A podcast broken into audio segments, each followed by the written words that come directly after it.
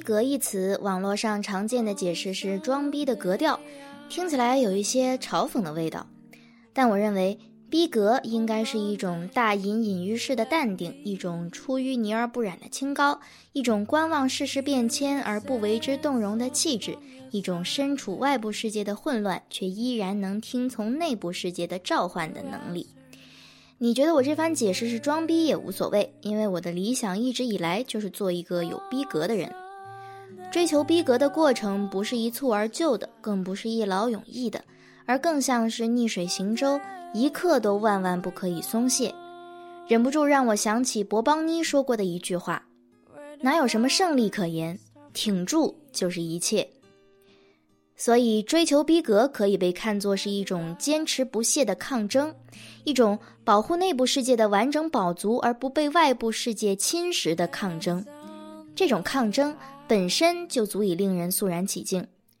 如此看来，逼格恰恰存在于追求逼格的过程之中。保护内部世界之完整保足的方法有很多，而我独爱写作。我一直信奉，虽然不是每个人都可以把写作当成自己的职业，但所有人都一定可以把写作当成自己的一种状态。在我眼中，世间的写作不过两种：对内的和对外的。今天来聊聊我理想中的写作吧。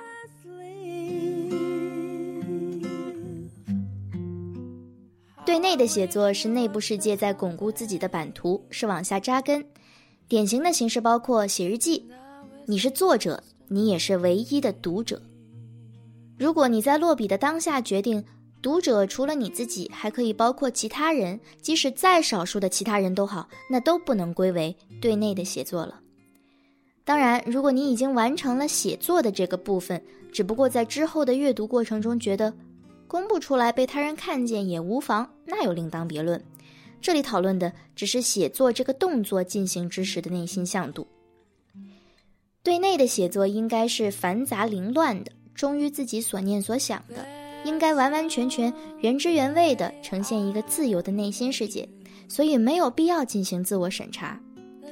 想起以前学摄影的时候，教授叮嘱我们，拿起相机就一定要无所顾忌，疯狂的拍，把照片导出来之后，才开始进行筛选，千万不要把创作和编辑的过程混在一块儿，千万不要在拍的时候就缩手缩脚，或者直接在相机上删掉所谓的不满意的照片。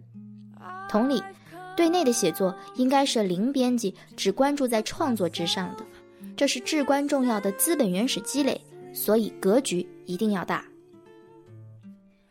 对内的写作是一个认识自己的过程，所以要诚实的面对内心的所有情感，尤其是那些不足为外人道也的阴暗的部分。比如说，跟你走得很近的人里有一个你很鄙视的人，但是你又不得不装作和他相处起来很愉快，那你不妨可以在对内的写作过程中梳理这种情感。挖掘自己的邪恶天赋，并承认他们，是帮助自己成长为一个丰富的人的必经之路。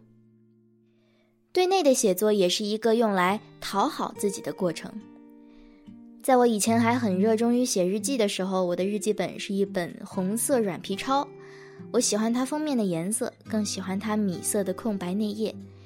内页纸张的触感很好，而且不会晕墨，真的是难能可贵的品质。我喜欢用墨蓝或者深绿的墨水写日记，尤其喜欢用英雄六一六钢笔。偏好的场所包括图书馆的静音区和自己的房间。我尤其喜欢物理意义上的下笔，虽然有的时候也在电脑上写日记，但总感觉动笔的信息量更大。毕竟笔记可以直白地展示当时的心理状态，而且我总喜欢看自己在不同时期的笔记的变化。这些癖好让我觉得，对内的写作是一种仪式，是一种褒奖，是一种可以独享的时光。那本红色软皮抄用完之后，我仿佛丧失了写日记的兴趣，因为再也没有找到媲美它的日记本了。不得不说，很可惜。Where do I start from here? Where do I go from here? 对外的写作是内部世界朝外部的扩张。我个人主张它必须是功利的。所谓功利，是指功效和实用性。说直白一点，就是既然你选择了对外写作，就应该对你传播的这些信息负责，让他们尽可能高效地被读者所接收。所以，对外的写作应该是方便理解的、易于消化的。要呈现这种特性，在对外写作的过程中，就务必有相当一部分的精力花在编辑之上。如果说对内的写作单纯需要用心，对外的写作则更需要用脑。写到这里，不得不提写作与朗读之间的密不可分的关系。我在上写作课的时候，教授给我们讲过这样一个有趣的故事，说是有一个写作界的大神，看人很准。曾经试过一连好几年的普利策获奖者，都是他曾经相中过、表扬过的新人。于是有人去问大神，他眼光为什么这么厉害？大神说：“我去编辑部里面看啊，看到那些写稿子的时候嘴里在念念有词的人，我就知道他们有戏了。”教授给我们讲这个故事，意图是要让我们爱上朗读自己的作品。不但如此。更要用朗读的方式去体会其他优秀的写作。朗读实际上是一场非常严肃的检阅。从编辑方面的效用来看，在朗读的过程中，很容易就能挑出错别字、语病、累赘用词等等小毛病，也可以发现段落间逻辑衔接有没有跳脱这样的结构上的问题。曾经有人评价我的行文是轻松的、不费力的。大概也是因为我总是以口语化的要求来规范自己的写作吧。也有人曾经给我提意见说：“你能不能不要念，专心写？因为你的文笔远胜于你的口头表达，要念出来的话，等于限制了你文采的发挥。”我当然承认，为了口语化理念的贯彻，不得不让渡出一部分高深的词藻和逻辑。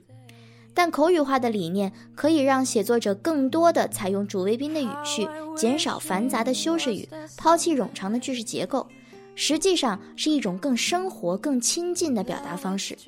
这种亲近可以让写作者的内部世界建立与外部世界友好的交流，而信息的顺畅流通，恰好又可以维持一个更饱满鲜活的内部世界。出于这种理念，我个人也非常不喜欢故作傲慢和刻意艰涩的写作，总让人感到一种封闭和敌意。我本科的最后一年花了整整两个学期在上写作课，但结果却是对写作像一个新朋友一样。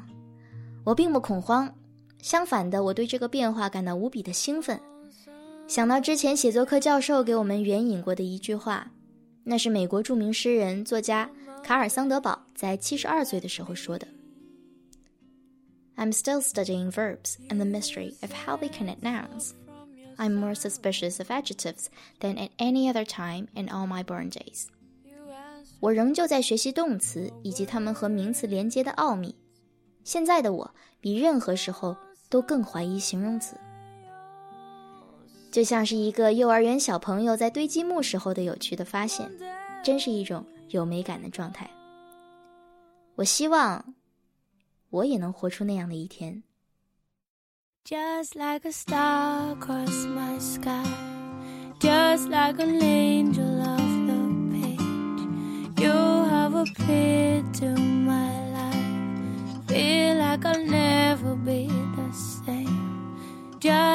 song in my heart, just like oil on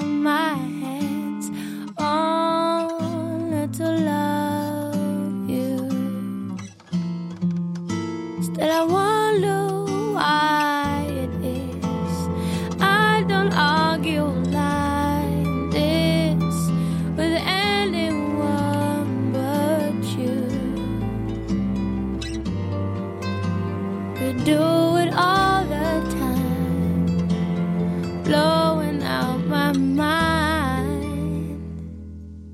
You got this look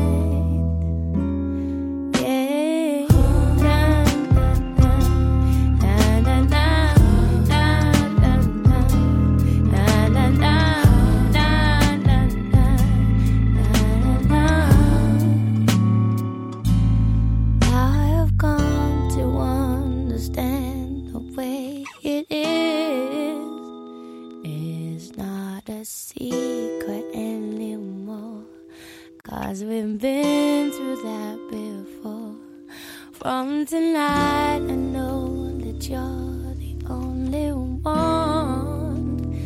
I've been confused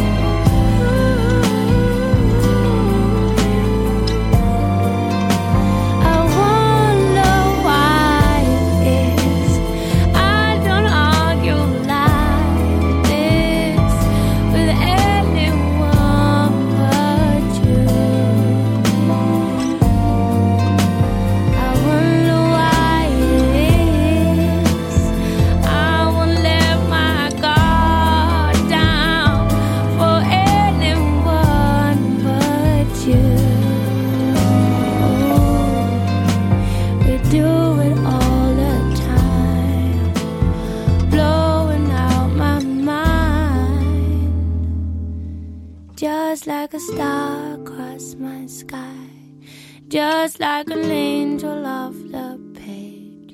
You have appeared to my life. Feel like I'll never be the same. Just like a song in my heart just like oil